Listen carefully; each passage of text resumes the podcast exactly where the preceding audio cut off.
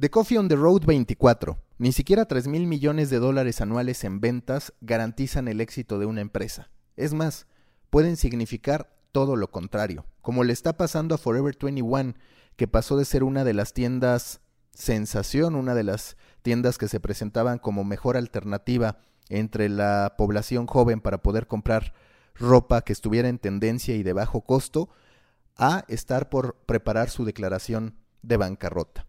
Ya anuncia que cerrará cerca de 100 tiendas en Estados Unidos. A nivel mundial se estima que opera a casi 800 tiendas. ¿Y cuál es la razón de este cierre? Una mala lectura en cuanto a las tendencias de consumo y a las oportunidades y desafíos que ellas representaban.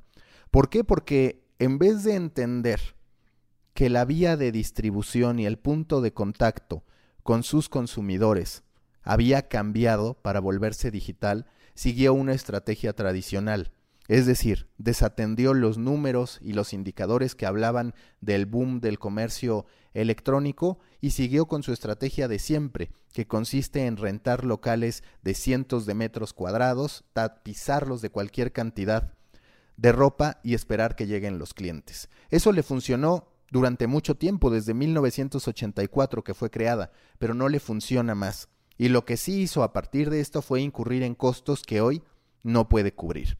Esos costos se han convertido en un lastre que lo lleva a tener que estar buscando 75 millones de dólares para poder seguir operando, intentar readministrar la deuda y poder encontrar nuevos modelos de negocio. Se estima que su futuro podría ser parecido al de Toys R Us, que en 2017 se declaró en bancarrota y ahora está regresando, pero con un nuevo esquema, manejándose como una tienda interactiva, experiencial, que todavía está por probar su éxito o no en el mercado. Lo que pasa con Forever 21 es la muestra clara de lo que ocurre con una empresa con un pensamiento tradicional que es incapaz de entender cómo operar en un ecosistema que ha cambiado. Y ese cambio, por supuesto, que se produjo a partir del boom de las tiendas de comercio electrónico y a partir del modo en que la gente encuentra la ropa que quiere vestir. ¿Hay una luz al final del camino para Forever 21? La respuesta, según algunos análisis, es que sí.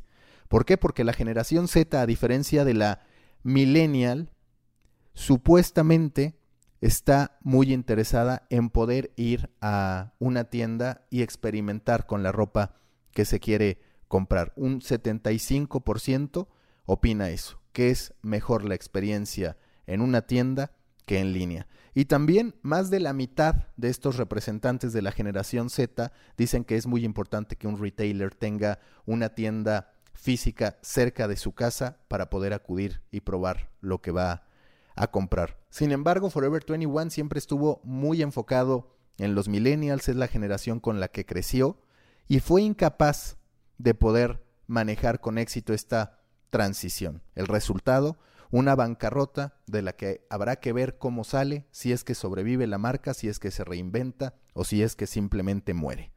Casos como este podemos encontrar muchos. Empresas tradicionales que con un gran poderío no supieron afrontar las transformaciones. La más sonada, por supuesto, Blockbuster, pero igual podríamos ver a las televisoras que no saben cómo trasladarse a digital, el propio Sears que también se ha declarado en bancarrota, y todo por eso, porque fueron incapaces de comprender que tal vez ya no eran necesarios los costos de locales, los costos del marketing tradicional y que tenían que virar hacia otro lado. No es que Forever 21 no tenga presencia en algunos ecosistemas digitales, de hecho tiene 16 millones de seguidores en Instagram, pero eso no lo supo acompañar de herramientas de comercio electrónico que le garantizaran la supervivencia. Recuerden que los espero en Proyecto Morona, un grupo tanto en Facebook como en LinkedIn para pequeños creadores de grandes ideas. Únanse para ser parte de esta comunidad.